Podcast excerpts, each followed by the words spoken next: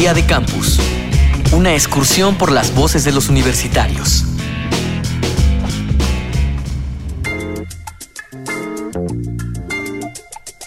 Todos hemos participado en bromas con los amigos acerca de nuestra educación básica cuando hacemos hincapié en la educación pública y la privada. Es probable que algunos de los clichés tengan fundamento en la realidad, pero lo ideal sería hacer una evaluación sobre los pros y los contras de estos tipos de educación. Para ti, ¿qué diferencia hay entre la educación pública y la privada? ¿Quiénes llegan mejor preparados a la universidad? ¿Los estudiantes de escuela pública o de escuela privada?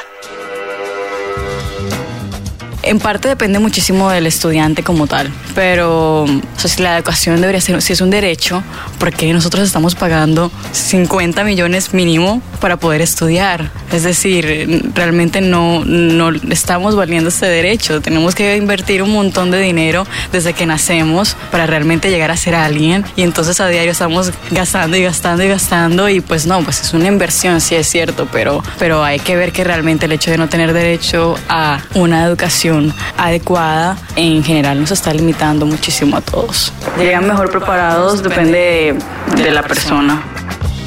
Mi nombre es Natalia Navarro, tengo 20 años y estudio en la Universidad del Norte. Eh, el, mismo sistema está diseñado para, para universidad para todos.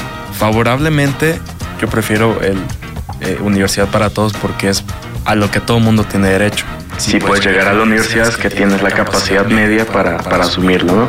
Y el sistema de cualquier manera orientado hacia universidad para los mejores va premiando a la gente más sobresaliente y va desechando a la gente que no puede asumir el, el costo académico laboral de una universidad.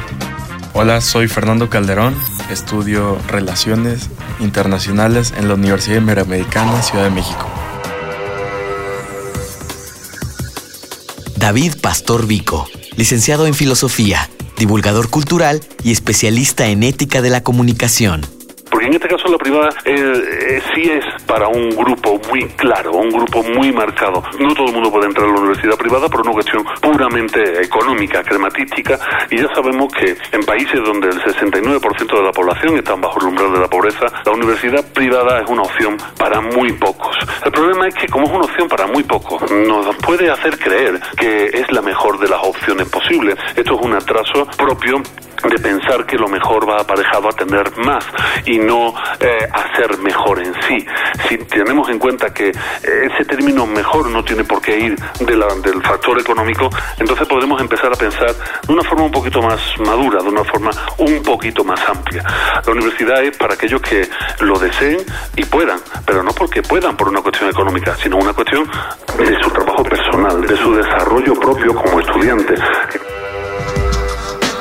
La diferencia entre la educación pública y la privada yo supongo que es solamente que pagas y a lo mejor en ciertas escuelas que son de paga tienen como convenios con ciertas universidades que normalmente una universidad pública no las tendría. Yo creo que esa es la diferencia. O también depende, pero en la mayoría a veces los maestros que dan clases en ciertas escuelas privadas son maestros que estuvieron en otras escuelas privadas o que tienen cierto historial de escuelas o de cierta calidad.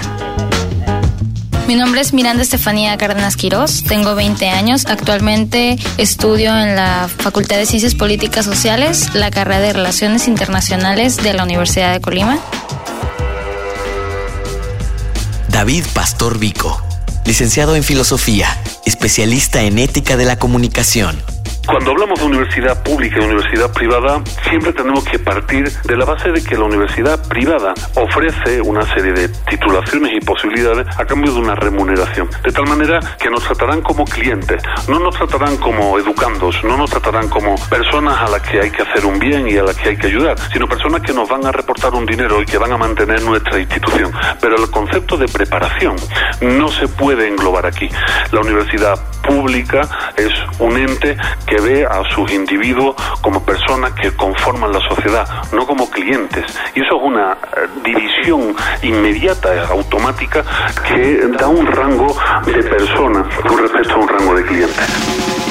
Día de Campus, una producción de la Unión de Universidades de América Latina y el Caribe y Radio UNAM, con la colaboración de la Universidad Iberoamericana, la Universidad de Colima y la Universidad Uninorte de Colombia.